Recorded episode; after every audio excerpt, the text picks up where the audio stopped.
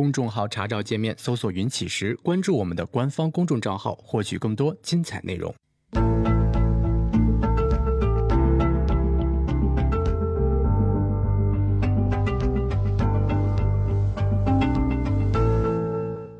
水穷处，坐看云起时。欢迎大家来到静夜股市。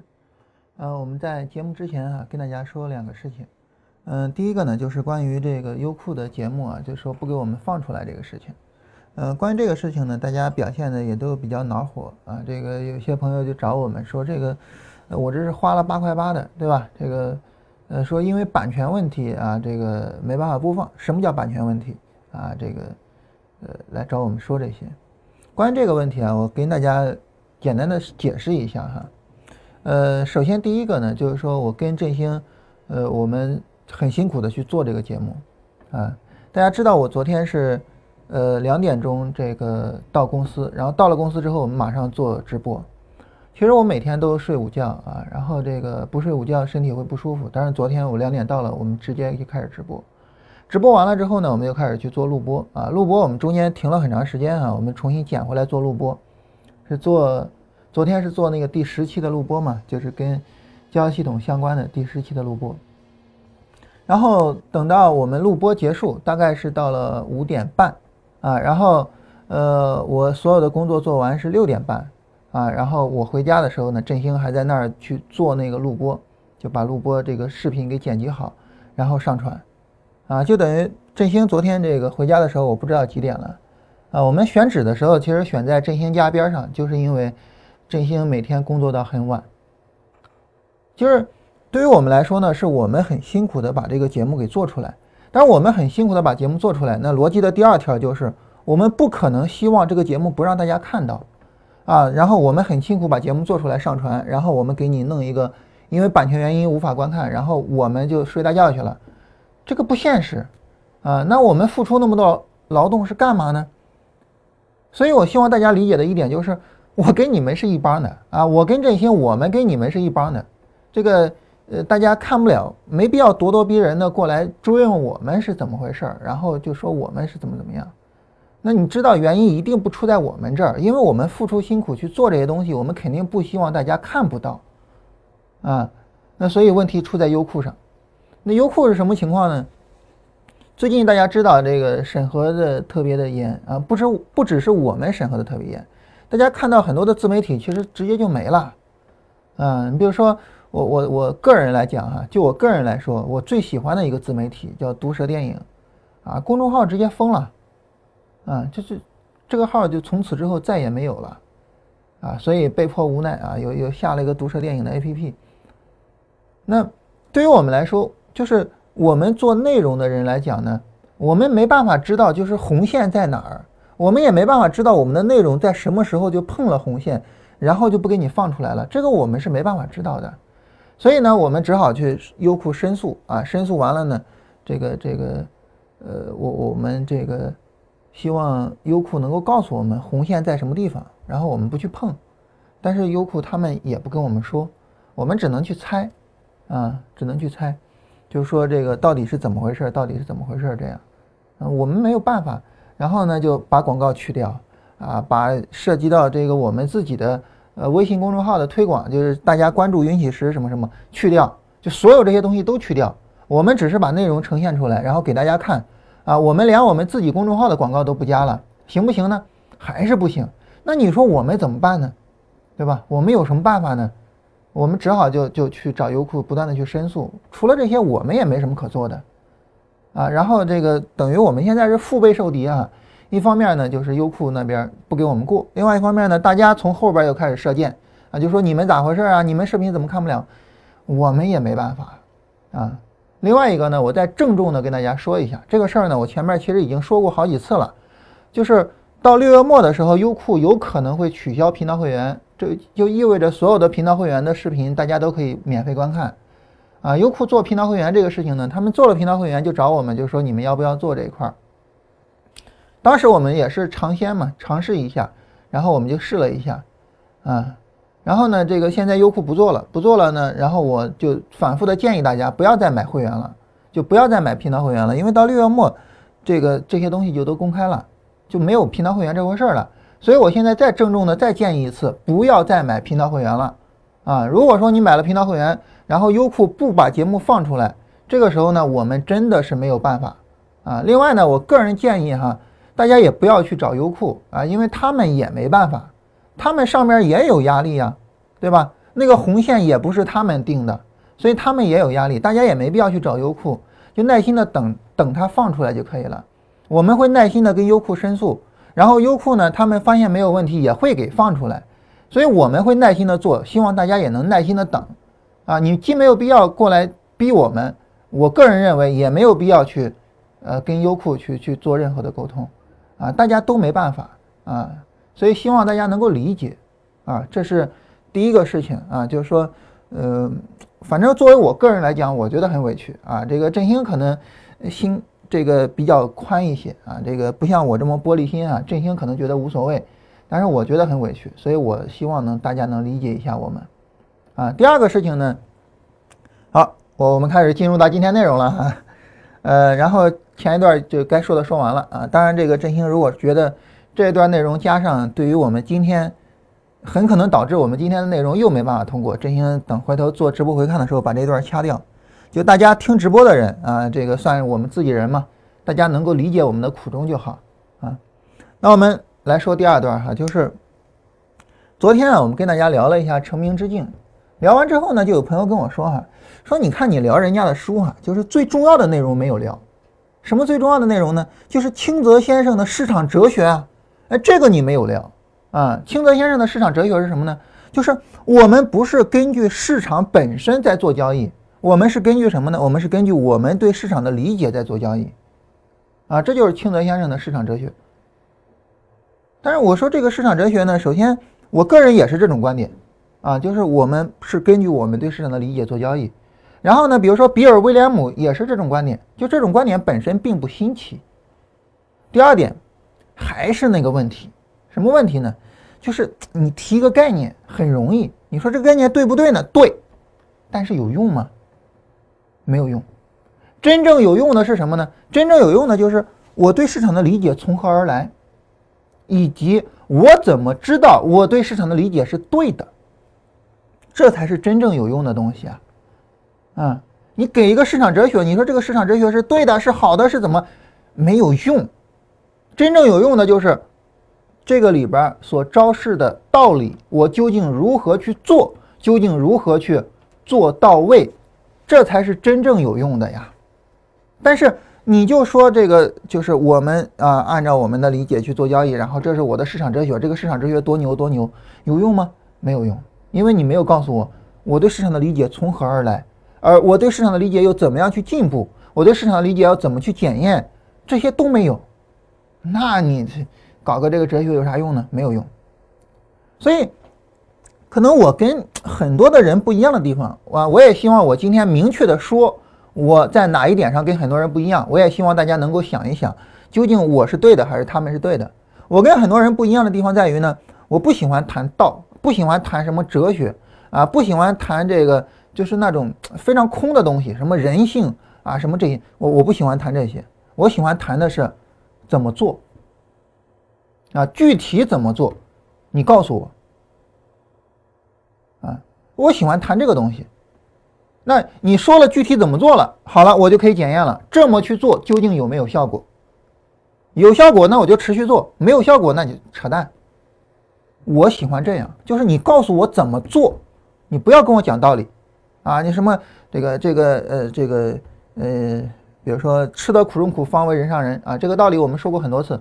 你就每天拿头去撞门，你放心，肯定很苦，每天都很痛苦。但是你就成为人上人了吗？没有关系嘛，啊，所以这些道理你说有用吗？啊，有道理吗？当然有道理，但是具体怎么做呢？我要这个，这是我跟绝大部分的啊这个所谓的分析师、所谓的老师不一样的地方，啊，我希望也大家也思考思考，你究竟想要什么？关于这个哈，我想举一个很特殊的例子啊，我今天呢带了一本书。呃，很有意思的一本书哈，名字叫做《浮生取义》，是吴飞先生的著作。这本书是谈什么的呢？是谈自杀的。啊，就什么样的人会自杀？那对于我们来说呢，这个呃，我们往往都有这么一个概念，就是我们会觉得呢，如果说一个人自杀，然后被救了，在这种情况下呢，这个人曾经近距离的接触过死亡，那么他一定更为害怕死亡，那这个人应该就不会再再自杀了。很多人都有这个观念，啊，就是自杀的人在那一瞬间可能会后悔，后悔完了这辈子他再也不会自杀了。啊，很多人都有这个观念。你你说这个观念有道理吗？你一听很有道理，但是其实呢？其实呢？其实你去做检验就可以了。怎么做检验呢？你比如说把所有的自杀未遂的人找到，然后看看他们最终自杀死亡的概率是多少，然后跟普通人、跟所有人自杀死亡的概率相比较，看看是不是更高。如果更高，就说明什么呢？曾经濒临死亡啊，濒临死亡，濒临，那那那字儿我不会念了啊，就是曾经很接近死亡过这个事情，它究竟是什么影响，我们就一目了然了。你不要跟我讲道理，我去检验就可以了。那好，我通过科学的检验啊，吴飞先生在这里提到过一个，提到了一个一个一个一个检验方面的一个数据，我跟大家说一下哈。啊，这个数据是谁做出来的呢？啊，这个数据是。啊，叫费利鹏先生做出来的啊，就是吴飞先生，因为作为一个科学著作啊，他往往会在第一章里边啊做一个综述，也就是说之前的人关于这一块研究到什么程度了。在这个综述里面呢，这个吴飞先生呢提到了费利鹏先生的著作，嗯，然后我看看他这儿有介绍费先生是什么人吗？啊，好像没有介绍。好，那么费先生他的一个。这个这个研究是什么呢？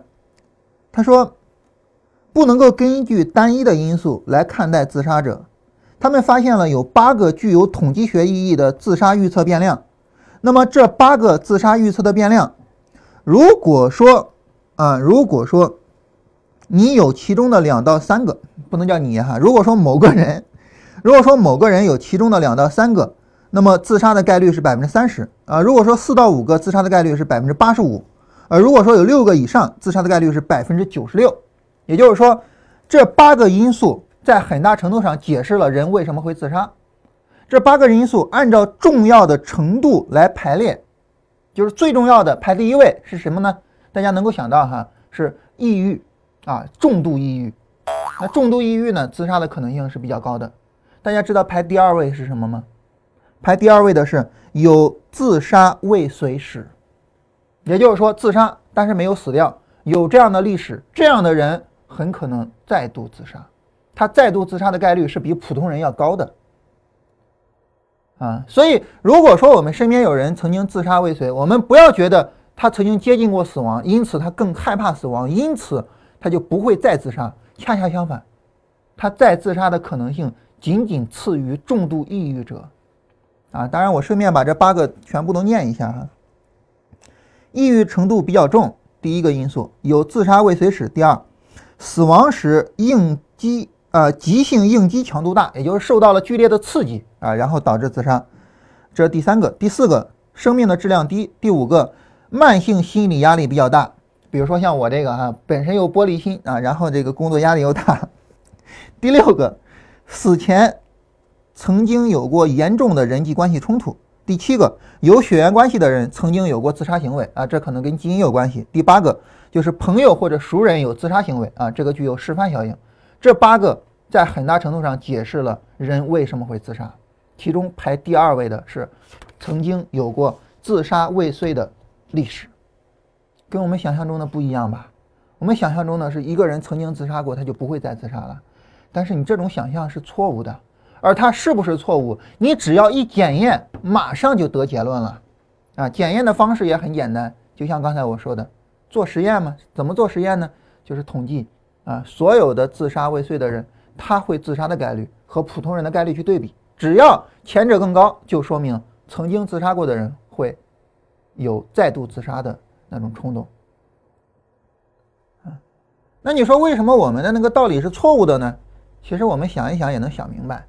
就是因为我们觉得一个人他曾经濒临死亡就不会再去自杀，我们是从什么角度呢？是从一个正常人的角度，是从一个充满着求生欲望的人的角度去思考的。但是如果说我们从一个求死的人的角度去思考，就未必如此了。我想死，但是没死得了，太郁闷了，我就再死一次。这是一个很正常的逻辑啊，对吧？就好比是，呃，我们一个求生欲望很强的人，啊，我们在险境，我们想要脱离险境，一次没有成功，我们会两次，两次没有成功会三次。同样，一个求死的人，一次没死了会死两次，两次没死了会死三次。这个逻辑才是真正正确的逻辑。为什么呢？因为它有数据的支撑，因为它有检验的支撑。所以，就如同我们昨天的直播所说的，科学的检验方法才是真正的检验结论的最有效的武器。那么，我们说交易是科学的，我们往往不是从数理上，往往不是从结论上。啊，我们往往是从检验上，我们要对所有的方法做检验。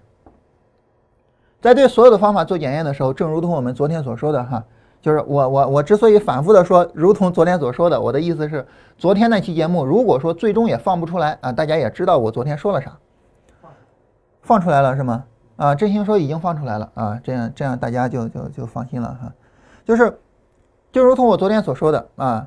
对于我们做检验呢，重要的是第一，你设计一个实验去检验，这个实验一定要设计的准确，啊，那你说怎么叫设计一个实验设计的准确呢？就是只控制住变量，只考虑这一个变量，啊，你比如说自杀未遂，对未来是不是会再度自杀有没有影响？好，我就控制住变量，只研究这一个变量，啊，就设计合理的实验，然后做准确的数理，呃，这个数据上的总结。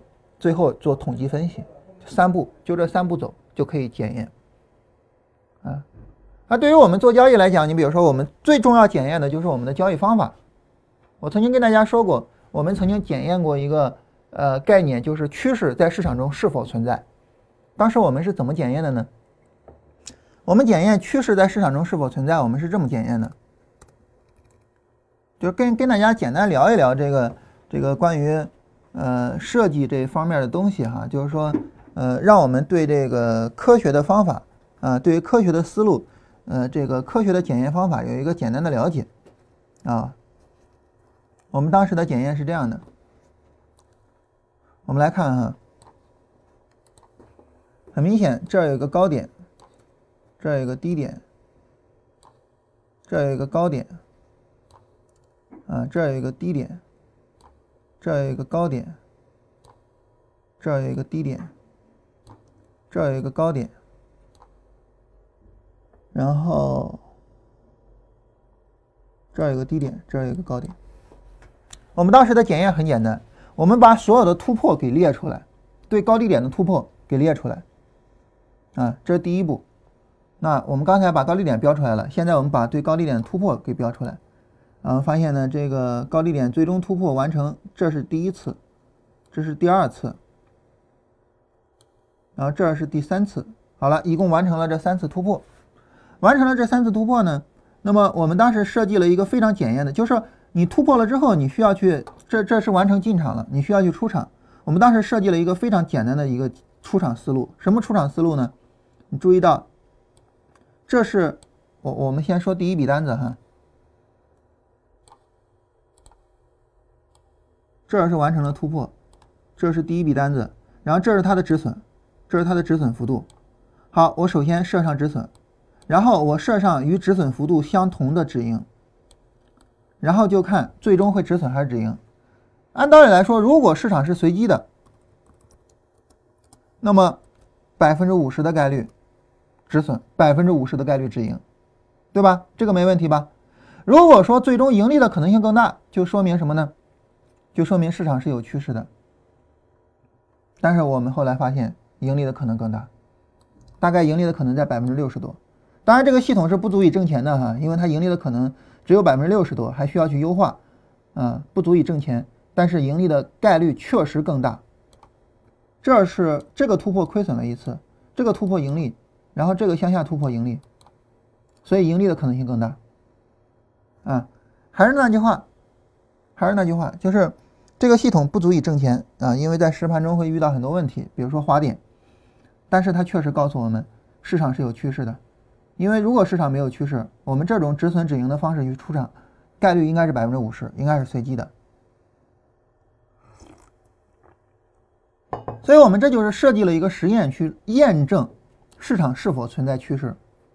其他的任何观点你都可以设计实验去进行验证。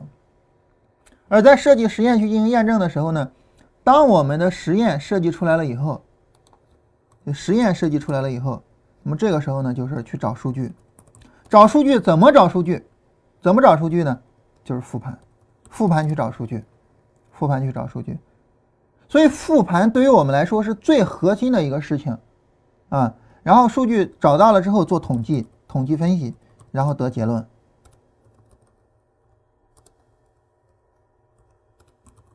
这就是一个科学的检验方式。首先，你设计实验，然后做数据，然后统计分析，最后得结论。结论告诉你方法能行，它就是行；结论告诉你方法不行，它就是不行。当然，如果说你觉得复盘仅仅做复盘不够，没问题啊，你还可以同时去做呃模拟小资金实盘。如果说复盘是根据历史来检验，模拟和小资金实盘就是根据未来来检验，啊，历史和未来都检验通过了，那就肯定检验通过了，肯定检验通过了，就是这样，整个就是这样子。在这里每一步都很重要，你在哪一步上犯了错都不行，嗯，在实验上，实验设计的不到位是不行的，实验设计的不到位，对于我们很多人来讲呢，实验设计的最不到位的一个地方呢，嗯，就在于。不知道控制变量，这个其实涉及到科学方法论的问题啊。这个我们读书节目呢现在空下了，后边呢我们会把那个捡起来，捡起来之后呢，在读书节目里边我们会给大家读一本书，叫如呃对向伪心理学说不啊，那本书就在外头哈，这个马上就可以，其其实应该拿进来哈。这个向伪心理学说不这本书呢是一个关于。呃，科学方法论的，我个人认为啊，是一个关于科学方法论的一本非常好的书。然后还有一本书呢，是我们国内的书，叫做《控制论与科学方法论》，大家有兴趣可以看一下，我给大家写一下。叫《控制论与科学方法论》这本书是一本非常老的书啊，现在应该已经绝版了，大家可以找一下它的电子版啊，可以看一下。我跟大家简单说一下，什么叫做设计实验是控制变量啊？这这这这个是什么意思？什么概念？啊，我希望呢，就是通过这个跟大家说啊，就是大家慢慢的能够养成检验知识的习惯和能力。检验知识的习惯就是说，你拿到一个方法，你第一反应就是我先检验这个方法到底行不行。能力就是我有能力去检验它。那么设计实验呢，我们最重要的就是控制变量。所谓的控制变量呢，就是我其他的变量我都控制住，我只动这一个，然后我来看看这一个因素的影响有多大。嗯。这种思维呢，在我们优化系统的时候经常会用到啊，所以我们详细说一下。在这里呢，我跟大家说一个经典的实验来说明控制变量的重要性。这经典的实验是什么呢？小时候我反正是听过这个谣言哈，我不知道你们听没听过。就是如果说给一个植物的种子听莫扎特的音乐，那么这个种子它会长得更好啊。不知道你们大家听没听过这个事情？所以我小时候呢，这个呃农村啊种大棚。啊，大棚蔬菜嘛，然后就有人拿个喇叭在那儿放音乐，啊，当然放的不是莫扎特啊，放的是妹妹坐船头啊，哥哥岸上走。然后呢，这个后来呢，就有较真的生物学家去去做实验了，说我就要看看啊，这个莫扎特对这个种子究竟有没有影响啊，然后拿个这个喇叭在那儿放，哎，真的。真的，那种子长得更快、更好，真的是这样。大家就非常诧异了，难道植物真的有听觉吗？这个太冲击人的观念了。我操，植物怎么可能有听觉呢？后来呢，他们发现了一个问题，这个问题在于什么呢？这个喇叭在那儿放音乐的时候啊，它是要散热的，对吧？比如说大家用电脑，你现在你摸摸电脑，这它是热的，所以它要散热。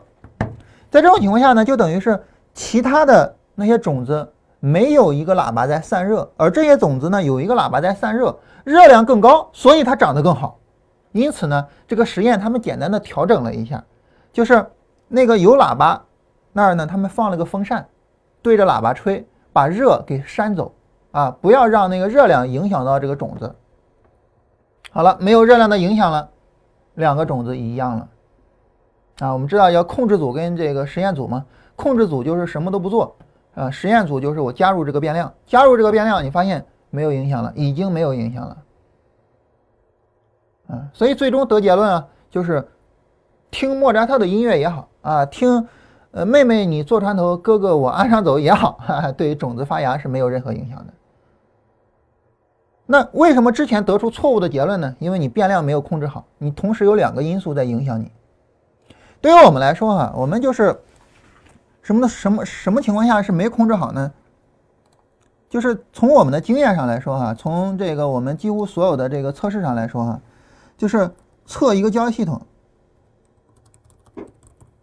就是没有控制好变量，这是属于没控制好的。因为一个交易系统呢，它是有很多很多的条件来构成的，因此呢，究竟是哪一个条件导致这个交易系统挣钱，哪个条件导致这个交易系统比较好呢？我们很难讲，很难说得清楚。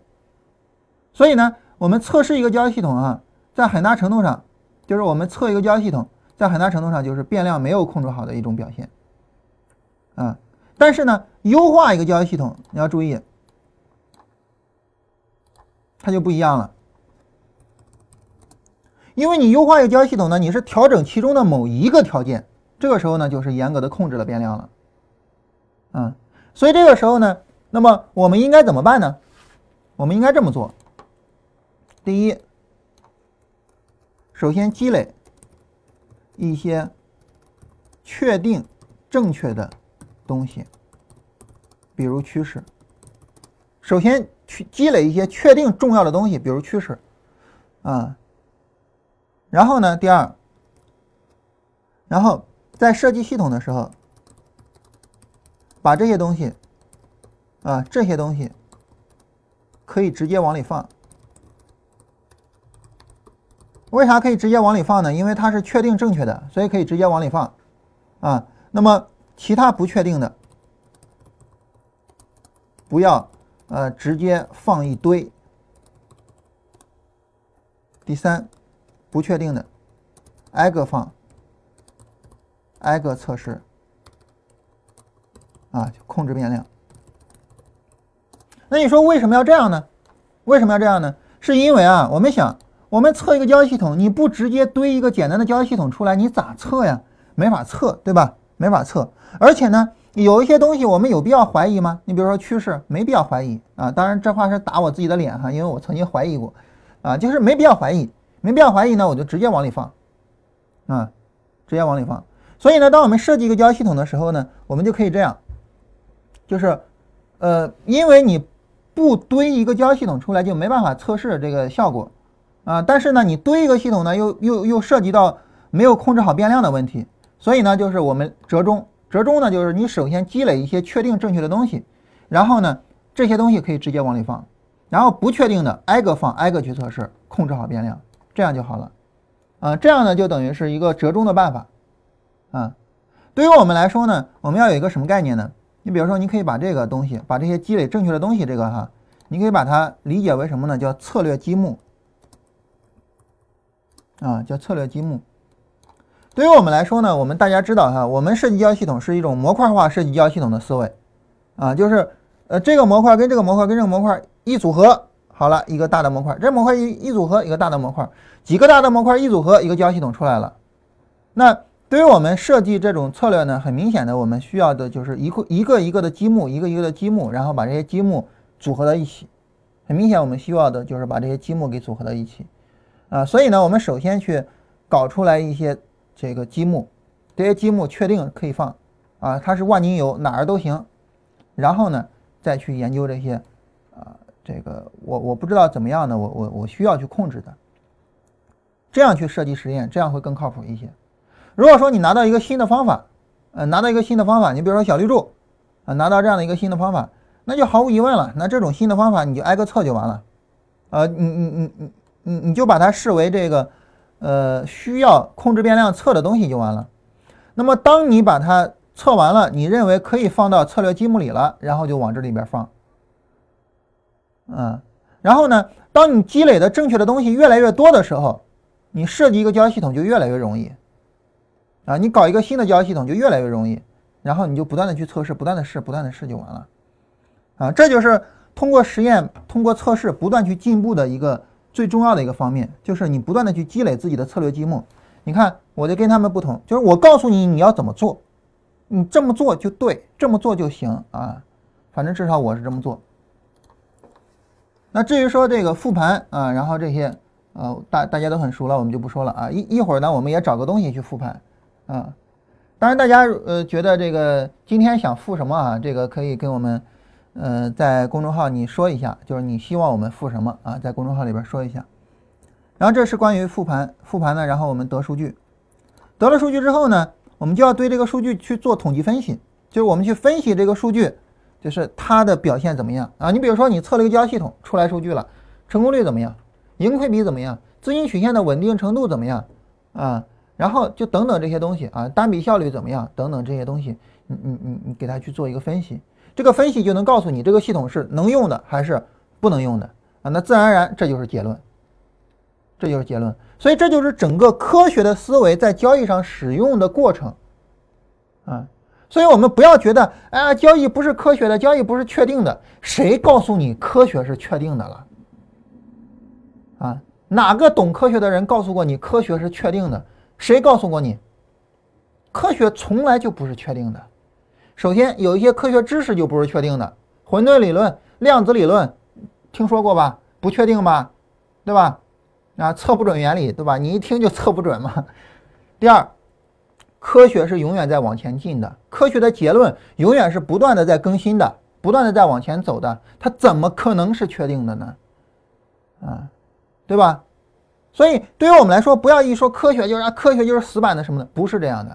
科学重点的包括三个方面，就是不断更新、不断进步的科学知识，获得这些科学知识的方法和工具啊，尤其是做实验的工具。啊，现在专门有一个科学哲学的派别，就叫实验科学派。第三就是检验所有的科学知识，啊，并且因此而否定或者暂时肯定科学知识的方法，啊，那就是我说的这一套，就是检验的这一套。啊，在检验这一套里面，你发现有统计学，你就知道了，但凡统计学研究的东西，它一定是不确定的。啊，你比如说，究竟是什么原因？哇塞，究竟是什么原因导致人自杀？它是使用统计学的方法来统计的那些因素，它是确定的吗？确定是什么原因导致人自杀的吗？肯定不确定嘛，对吧？肯定不确定。所以它是不确定的。科学不是说就是死板的确定的一些结论往这一放，然后你去听吧，不是这样的啊！这是我们对科学的一个天大的误解。啊，这是一个天大的误解。那我们现在知道这种科学的方法论大概是个什么样子。当然，我对于科学的认知，哎，说实话很惭愧啊，我就受过正儿八经的科学的教育，也就是四年时间啊，就大学的本科四年。所以我对科学的认知呢也很浅薄啊，就是这些东西啊。当然，这些东西就我我我现在这个画面上这一堆东西，我相信，就对于我们做交易来说，其实也够用了啊，也够用了。当然，关于这一块儿，就是关于统计分析这一块儿啊，关于得结论，以及更进一步的关于结论的进一，就是呃，关于结论的啊实时检验。什么叫实时检验呢？就是我不断做着新的交易，不断的去论证这个结论是不是还正确，这个结论是不是已经出问题了。关于这些呢，我们没有详细说。啊，这些涉及到数理统计的那些工具啊，涉及到很多数学的工具，呃，有可能大家不是很喜欢啊，所以呢，我们我我我我们没有详细说啊，这个这个很抱歉啊，这个详细说的话呢，我相信也会有很多人觉得很不舒服啊，这个我我们暂时就不详细说了哈。就是这一套东西对于我来讲呢，就是说大学四年学来的啊，很浅薄，但是呢，我觉得对于做交易来讲呢，我觉得就是我们非常可悲的就是。绝大部分人连这些都没有，它是一个很浅薄的，任何一个本科生任何一个人在写你的本科的毕业论文的时候，你都应该有的知识。啊，我个人的本科论文写的是，呃，这个中国劳动力市场分层与迁移劳动力的收入决定。啊，呃，通俗话就是，我们国家的劳动力市场啊，它是分层的。你比如说北京的劳动力市场，那么北京人跟北北京人跟外地人是不一样的。啊，你有这个学历的人跟没学历的人是不一样的，就是劳动力市场是是是不一样的，是分层的。啊，所谓迁移劳动力就是农民工嘛，农民工收入决定，也就是哪些因素决定了农民工的收入，啊，然后通过这个呃理论和实证的角度去对它进行研究，啊，这是我的本科论文，就是作为一个本科生，你在写自己的本科论文的时候，你就应该有这样的思维、工具和方法，你的老师应该告诉你这些东西啊，很庆幸我的老师告诉我这些东西了，我觉得我也受了。很严谨的四年的科学教育，那那我就获得了这些东西。当然还是那句话，很浅薄啊。相比于我那些读了硕士、读了博士的同学啊，尤其是那些在大学里面教学的同学相比来讲，我我还是水平比较低。但是呢，我还是那句话，更可悲的是，在我们做交易的这些所有人里面，啊，有这些东西的人已经很少，已经很少。哈，你比如说像这个。呃，清泽先生啊，这作为一个哲学硕士，我觉得还是很明显欠缺这些基本的科学常识的，啊，很明显欠缺。当然，当然那些比如说像西蒙斯那儿，啊，这个找的那些呃数学家，找的那些物理学家，啊，找的那些做量化交易的人，再比如说我们国内在知乎上比较活跃的，像我跟大家聊过的，像董可仁、许哲啊，他们这些人。他们都是受了充分的科学教育的，他们是手里面拿着洋枪大炮的，啊，他们用着全世界最好的计算机和最好的数学工具在做交易。我们没有办法做到他们那样，我们没办法去买中兴的这个这个巨型的计算机，我们没办法去搞那些数学模型，但是至少我们能有科学的思维，至少我们能有检验方法的思维，我们不要再盲目的往市场里面扔钱了，至少我们能做到这些。但是如果说我们还是受啊那种什么谈人性、谈道、谈什么的那些东西的那些影响，而不是受这样的就是科学研究的这些资料的影响，我们什么时候才能够去避免盲目的往市场里扔钱的命运呢？说实话，对此我很悲观。这是我们一上来跟大家聊这些内容哈，这个呃，说实话聊的比较比较比较比较多哈。下面呢，我们就随便找一个东西复一下盘啊，复一下盘，呃，然后呢，这个，呃，大家呢，呃，大家呢，就是希望我们复什么啊？然后现在可以在公众号里说一下了。这儿有朋友说哈，呃，大盘涨的时候，所有的方法成功率都高，对不对？那当然了，那当然了。但是，但是，哎，重点是，不要因此而否定方法。为什么呢？你说，你看大盘涨的时候什么方法都行，大盘跌的时候什么方法都白搭，这难道不说明方法没什么卵用吗？其实不是的，这只说明我们做交易，我们做股票应该只选择大盘涨的时候做，我们应该只顺趋势做啊。你对于期货就谈不上涨跌了嘛，对于期货就是顺趋势，我们应该只顺趋势做，它只说明了这一点。如果你认为大盘涨的时候随便就能挣钱，那好。你只在大盘涨的时候做股票，大盘跌的时候你不做，那你是不是随便就能挣钱了？你说我做不到，呵呵做不到就别否认方法，对吧？就这个意思。嗯，大家看看哈，这个希望我们复盘复什么啊？然后跟我们说一下，然后呢，我们跟大家去复一下啊。如果说大家没有什么特别希望我们复的，我们今天到这儿就结束。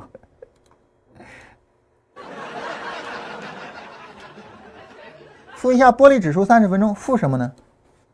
就玻璃指数三十分钟，你想要复什么啊？想要通过复玻璃指数的三十分钟得什么结论？我说的是复什么方法，而不是复什么产品哈。否则的话呢，这个大家嗯每个人把自己的这个做的股票给拉出来，那那那我我我们就复不完了哈，没有意义。玻璃。嗯，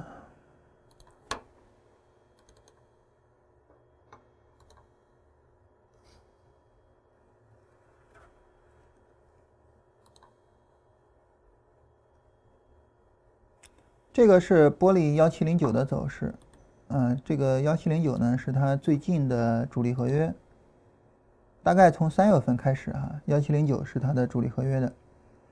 对于我们来说啊，选周期呢不是胡乱选的，啊，选周期不是胡乱选的。当然这个，呃，你说我就想选这个三十分钟了也行啊，我们就对着三十分钟先说一说。说完了呢，我一会儿跟大家说一下，呃，什么叫选周期不是胡乱选的，以及呢，我们应该怎么去选周期，啊，一会儿我们再说一下，好吧？首先呢，我们来复一下三十分钟，在幺七零九这只股，呃，这个合约开始成为主力合约的时候呢，是三月十十五号左右，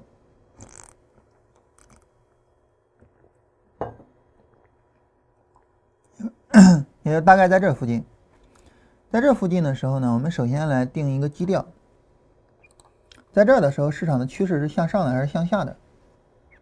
当然，我们能够看到市场是不断的创新低的啊，所以很自然而然的，我们能够得到结论，这个结论就是市场是向下的。向下的呢，很自然我们就要去做空。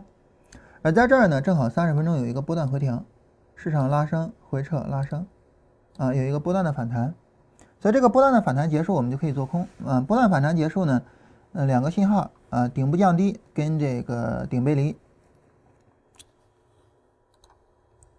顶部降低和顶背离，嗯，从这个走势来说呢，这一波拉升很明显是有一个上升的上涨的趋势力度减缓的啊，因为 MACD 红柱没有超过前一堆的红柱，嗯，但是呢，这个减缓并不是很明显啊，你看 DF 很明显超了嘛，对吧？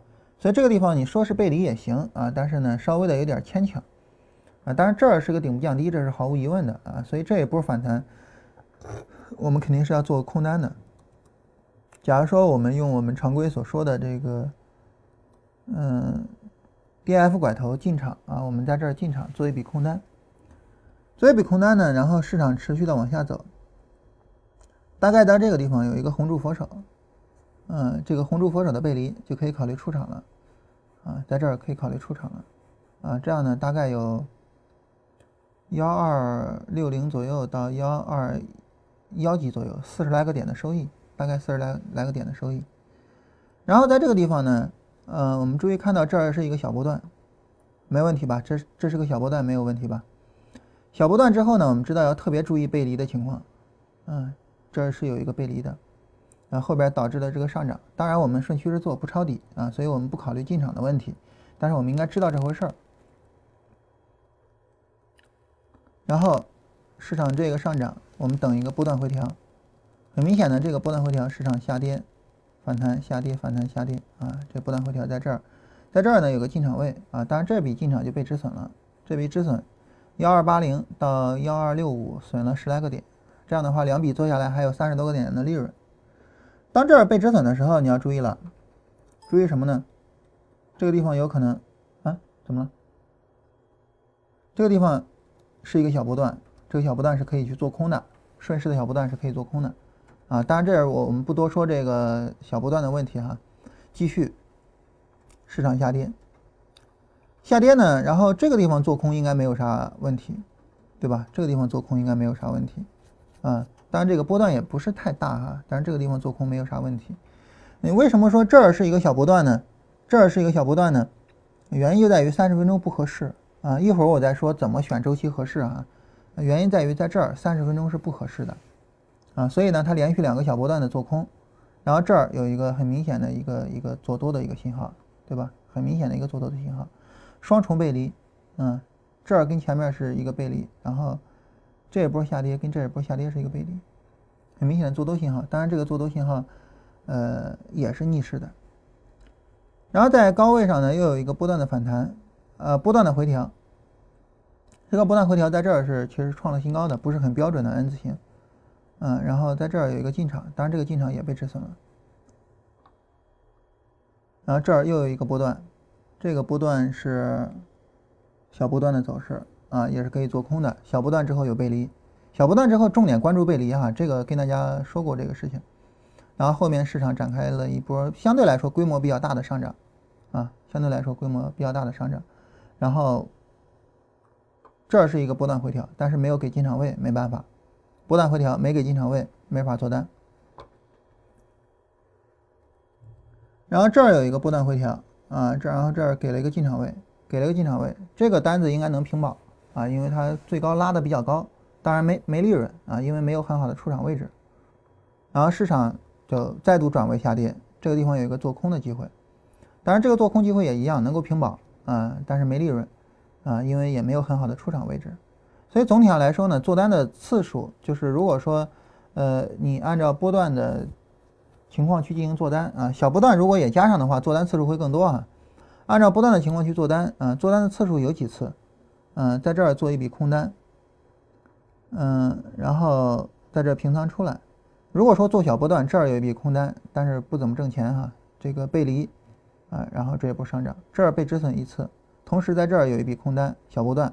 在这儿小波段有一笔空单，应该能出来。这两笔小波段的空单应该都是能赚赚到钱的。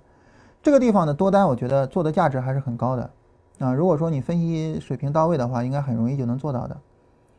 然后这儿有一个多单，肯定被止损了。然后这儿有一个小波段的空单啊，紧随其后的一个小波段的背离。这个小波段背离，我们知道这个反着做的价值还是比较高的。然后后边这个。就没有进场位了，这儿有一个进场位被平保了啊，其他就没了。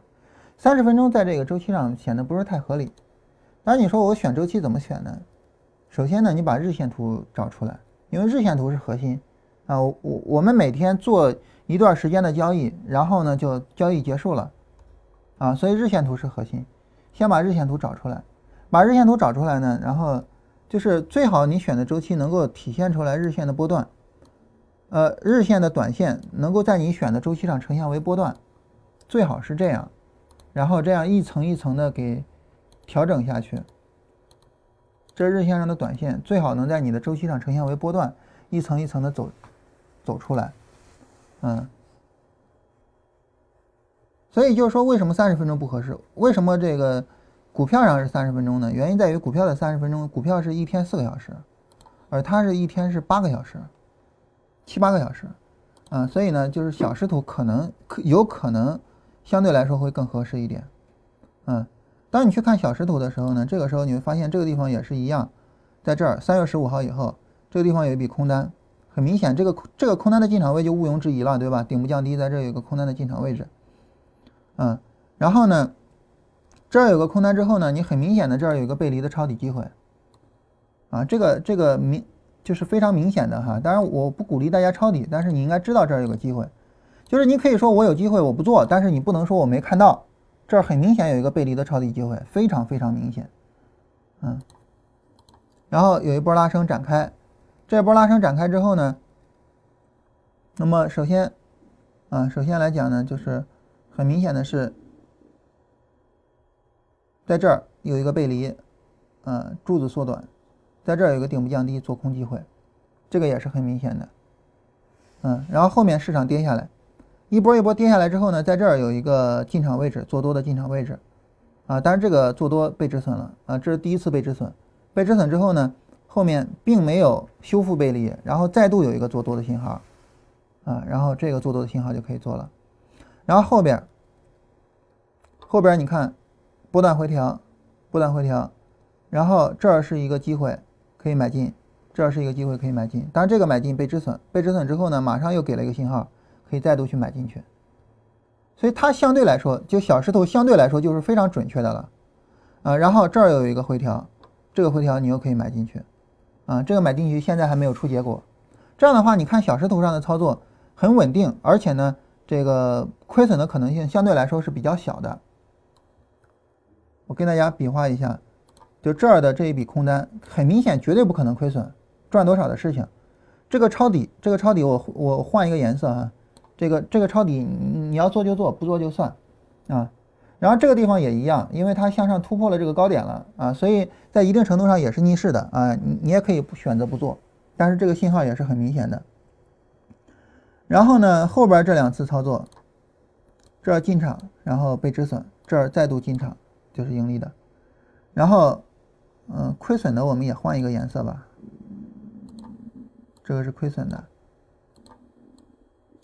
嗯，然后这儿这一笔是盈利的，但是前面有一笔亏损，就是所谓的试探嘛，试探一下，然后被止损了，然后再进嘛。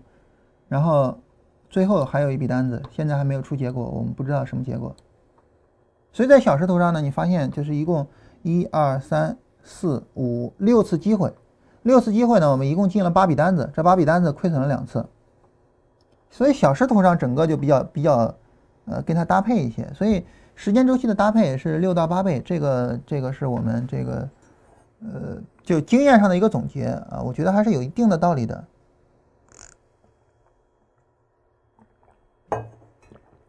好，这是关于玻璃这个走势哈，就是你这样去复盘，这样去复盘呢，其实说白了，这就属于是没有控制变量啊，就控制这个变量比较多。你比如说。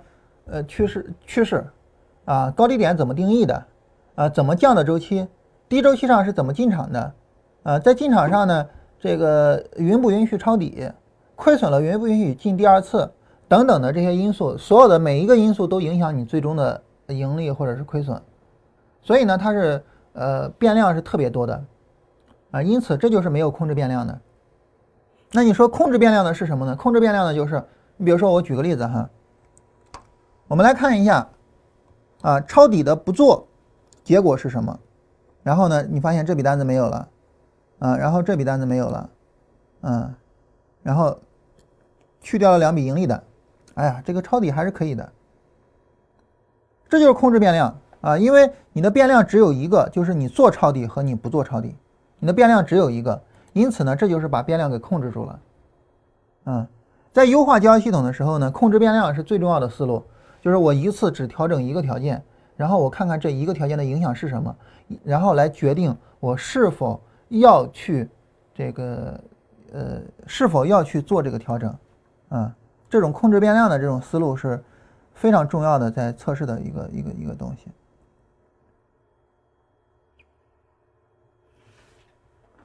啊，这是说这个二十天涨幅排名中的前几个有绝佳机会、绝佳进场的个股会涨幅更高吗？复一下二十天涨幅排名的前几个，啊，这个变量就更多了哈，这个变量就更多了。这个 首先啊，嗯，我们随便打开一只股票，然后点右键，有一个阶段排呃区间统计，啊，然后呢，你如果说想统计最近二十天的，二零一七年。嗯，最近二十天，五月份呗，五月十三号呗，然后点阶段排行，沪深分类涨跌排行，然后点确定，啊，然后这样的话呢，它去给你做一个排行，那么这个排行就首先就已经对呃这个有影响了，然后呢，你比如说二十天，二十天要在什么周期上展开呃分析啊，在什么周期上展开判断？等等的这些就因素就太多了啊，所以这个呢就是一个非常非常严重的没有控制变量的一个东西啊，啊，就是非常严重的一个没有控制变量的一个一个因素啊。这种情况下呢，其实就是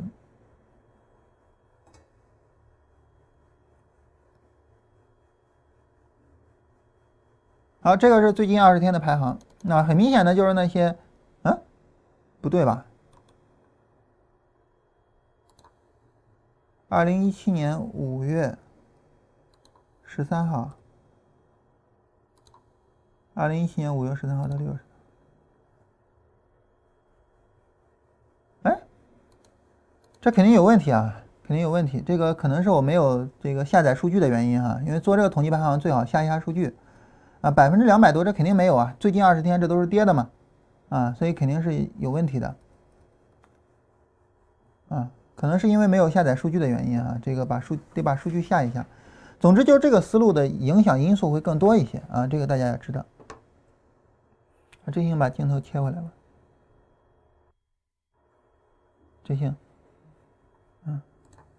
然后下一个说这个，你看我们现在很小心啊，这个我我们就想是不是因为我们打广告不行啊，所以我现在要点到公众号里面看大家的留言，然后我就让振兴把镜头切过来。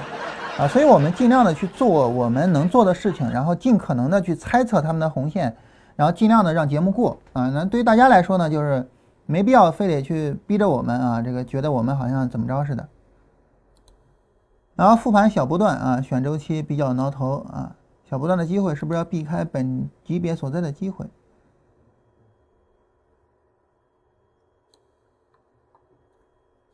我有点没大看明白这个问题是啥意思。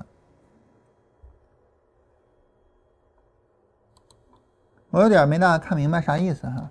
对于我们来说呢，就是我我希望大家能明白一点啊，就是他这说这个负小不断，然后这小不断应该怎么办怎么办啊？这个没大看懂。但是我希望大家能够明白一点，就是我觉得在这方面上可能很多人还会有困扰啊，就是什么呢？就是呃，我们跟大家讲的所有的东西啊，是分成这么几个部分的。啊，我就随便这个列一下哈，呃，首先呢就是我们对市场的认识，啊，也就是我们的技术体系。其次呢就是我们对交易的认识，啊，也就是我们的交易理念。交易理念呢就是我们成天闲扯的那些东西啊，这个这个扯淡的那些东西，啊，然后呢我们具体，嗯，对交易的处理，啊，就是我们的交易系统。嗯，然后我们对仓位的管理，啊，就是资金管理。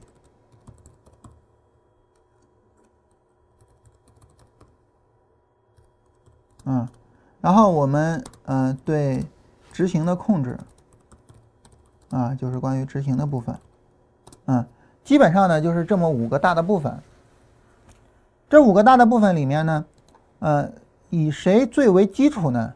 就是基础体系是最基础的，没有一个完整的基础体系，其他的所有全是扯淡的。因为你没有一个基础体系，你对市场的认知不明确，这个时候其他的所有东西都没有。啊，基础体系是最根本的。但是基础体系这个东西它是怎么样的呢？它是并不完全量化的。啊，这个呢跟交易系统不一样，交易系统是完全量化的。啊，基础体系呢并不完全量化。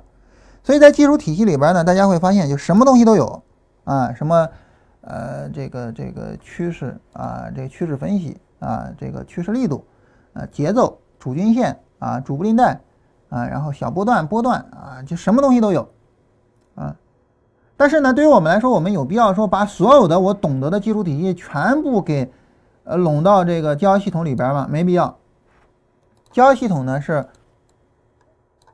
只找。一个特定的高概率的技术特征，嗯，然后只找一个这样的去设计就可以了。也就是说呢，技术体系，呃，内容非常非常多，但是我在设计交易系统的时候，我只找一个就行了。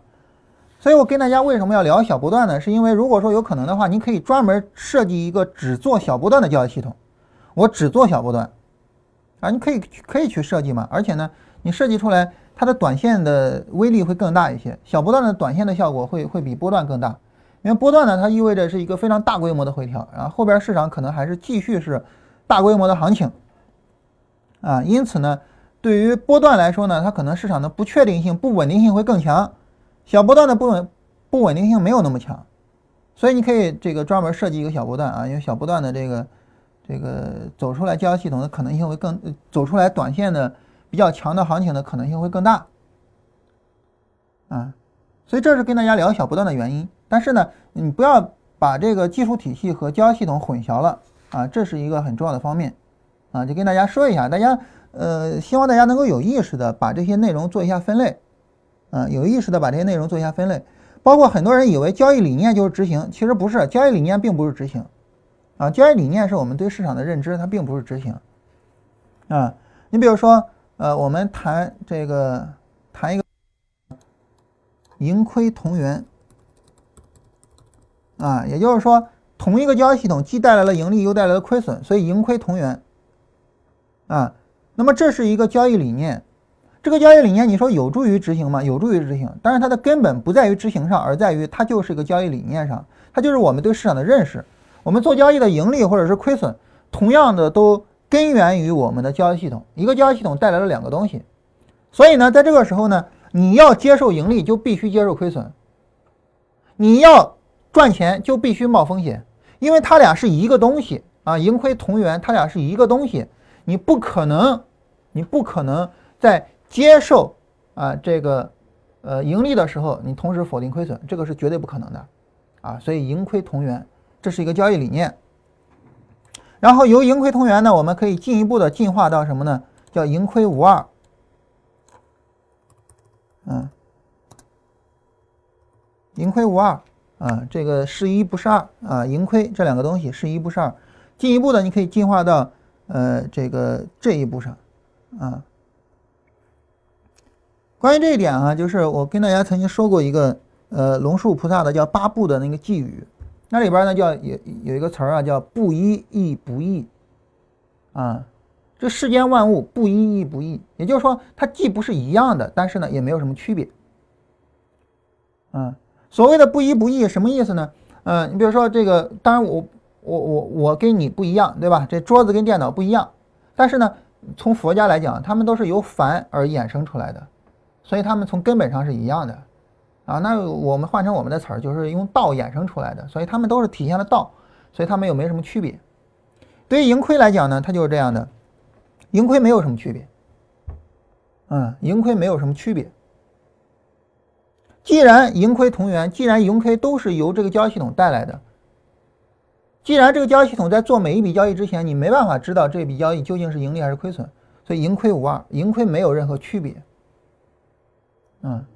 两笔单子，一笔单子盈利了，一另外一笔单子亏损了，什么原因导致的？没有任何原因，就就应该是这样，它俩没任何区别，啊，这盈亏无二。那么这个盈亏无二进一步带来的就是我们的关于单笔效率的一个概念，当然这个这儿又牵扯到了关于资金管理了，但其实就是根源于我们对于交易系统的认识。单笔效率就是你一笔单子平均挣多少钱。假如说你的单笔效率。一笔单子挣百分之十，那好，这笔单子亏损了，我也认为这笔单子挣了百分之十。那为什么你说这笔单子是亏损的？它明明是亏损的，你也认为它挣了百分之十呢？因为盈亏无二，因为这笔单子虽然是亏损的，但是它跟盈利没有区别，盈亏无二。所以，当你有了这种交易理念的时候，啊，那你做执行就太容易了，对吧？亏亏亏亏跟盈利是一样的，啊，赚赚也没什么好高兴的。啊，就是赔赚都没什么好高兴的，都正常啊，嗯，就这么做吧。这个时候你还有什么交易心理可言吗？你还有什么执行难题可言吗？所以交易理念有助于执行，但是交易理念和执行并不是一个东西。交易理念就是对交易的认识，所以你严格的把它们五个去区分开来啊，每一步每一类的东西放到每一类上啊，分门别类，这样比较容易能够梳理清楚。就好比我们整理我们的衣柜啊，夏天的衣服、秋天的衣服、冬天的衣服。啊，然后这个时候就比较容易归类嘛。然后现在时间到夏天了，我就把夏天的衣服找出来，然后穿就完了，啊，这样就比较简单一些。所以呢，就是说，嗯，大家不要在这些问题上串啊。我感觉这位朋友好像好像有点在这个问题上串了，嗯。那如果说在焦炭上找小波段的机会，应该在一小时还是三十分钟？任意周期啊，任意周期啊，对吧？小波段的机会，那它肯定在任意周期上都可能出来，任意周期去找，任意的随便一个周期去找。我跟大家说一个极端的交易方法哈，这个咱们今天的主题是复盘啊，但是今天这个聊的内容没大没大围绕在主题上。你比如说哈，你把换手率最高的股票找出来啊，什么上海喜坝啊，这是个新股啊，最好最好能是一个正常的老股票，你把这样的股票找出来。你说把换手率高的股票找出来干嘛呢？如果说一只股票换手率高，它说明什么呢？说明市场的参与非常的强。如果说一只股票很多人在参与，但是呢它又在上涨没有跌，说明什么呢？这只股票的上涨特别有效。所以你要做超短线，你比如今天买了明天卖，啊，这这有点太夸张了，有点太夸张了啊！反反反正就是做超短线，一定要做这样的。做这样的怎么做呢？你比如说做小波段。假如说哈，我我我我我我只是随口胡说啊，这个这个还是有点大了啊，十分钟。假如说这样，小波段怎么小波段呢？就是，呃，但这个不算是小波段了哈，下上下。假如这儿没没有创新低，好了，直接做，直接做，十分钟小波段，直接做，啊，你比如说在前面这儿，这个地方十分钟小波段，在这儿直接买，直接买。然后这个这个涨得多的，一般都是都是次新股啊。当然，你说我在三十分钟上使用小波段行吗？也一样啊，他们只是抓住不同级别的行情嘛。这是一个正儿八经的波段了哈。呃，后边这也是正儿八经的波段了，这都是正儿八经的波段啊。哎，这个算小波段，勉强也算吧。这个这很勉强了哈，这个也也是正儿八经波段，很勉强，在这儿买进，对吧？啊，这这这是我们说这个，呃，这是一个叫什么前景园林的这个，我们看在这一天，啊，啊，它估计没什么小波段的。进场位置啊，因为在这一天它的回撤整个是一波下来的，找例子不大好找啊，但是就是跟大家说，大概就这大概就这么个意思。比如说这是六十分钟的一个回调，但这是正儿八经的波段回调了的，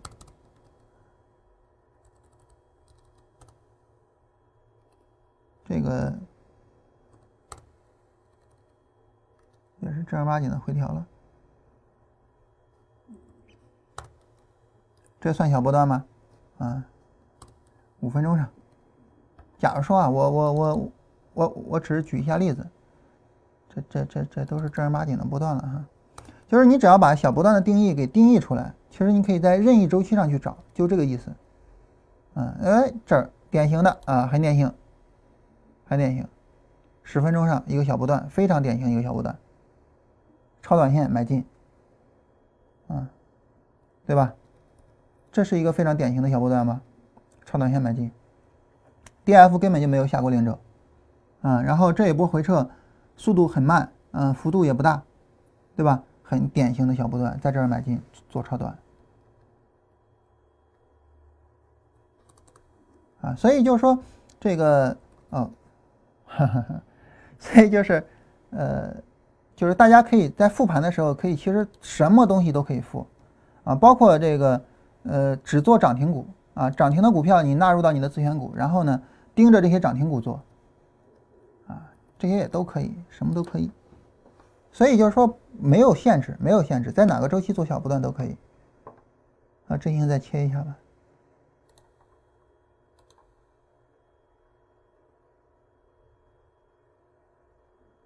确认小波段的要素是什么？这个之前反复的说过呀。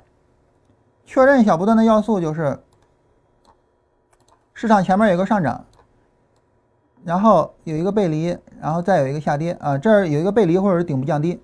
确认小波段的要素就是这一波下跌幅度小，然后力度小，然后怎么样的？这一波呢，呃，也不能太大了，然后这儿最好不要创新低，三个要素。好了，均线上设置，呃，期货上设置均线一般设多少周期？这个就看你自己的了，这个这个没有一定之规哈，而且我，呃，我我我现在做交易就是也没有用均线，也没有使用均线，这个这个主要看大家自己的。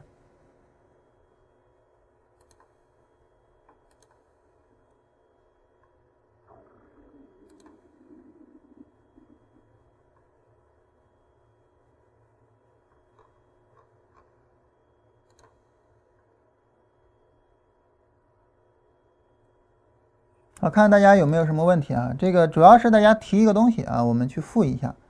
嗯，因为你复盘肯定是要复一个什么东西嘛。呃，明天，明天哦，对对对对对对，我想起来，明天突然想起来个事儿。呃，明天下午啊，跟雅琪我俩会到石家庄到那个邵博那儿去，呃，学习期权方面的知识啊。所以呢，呃，明天的节目呢正常，但是呢，后天的节目我们就得停。至少停一天，呃，大后天能不能回来？这个我也说不大好。十五号周四啊，我们干脆就停两天嘛，因为这个能不能回来我说不好。然后呢，呃，我尽量的，我我我们明天不是周三嘛？周三不是录一期录播嘛？哎，我把那个周三的录播给大家录了啊，把周三的录播给大家录了。但是呢，这个呃，周四跟周五这两天我们得停一下了啊，因为呃，这个。出去学习一下啊！邵博反复的跟我说啊，这个期权的意义，啊，这个专门去学习一下。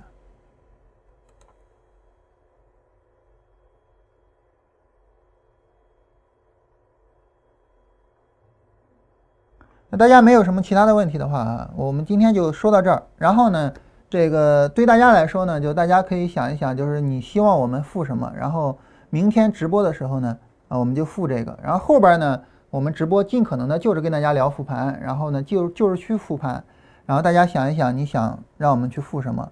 我我说的复什么，不是指的复什么产品，而指的复什么方法。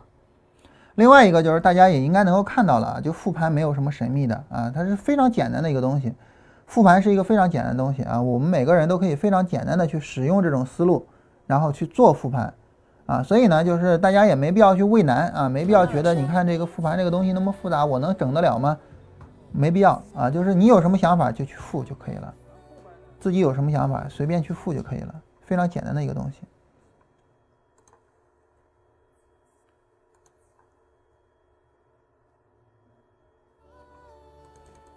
好，那我们呃这儿有朋友说这个小波段跟二 B 是不是很像？当然不像了，因为小波段的第二波最好不要破位，呃，二 B 是什么呢？二 B 是你破位然后收回回来，对吧？那不破位跟破位它当然不一样嘛，对吧？当然不一样。小波段第二波最好不要破位哈。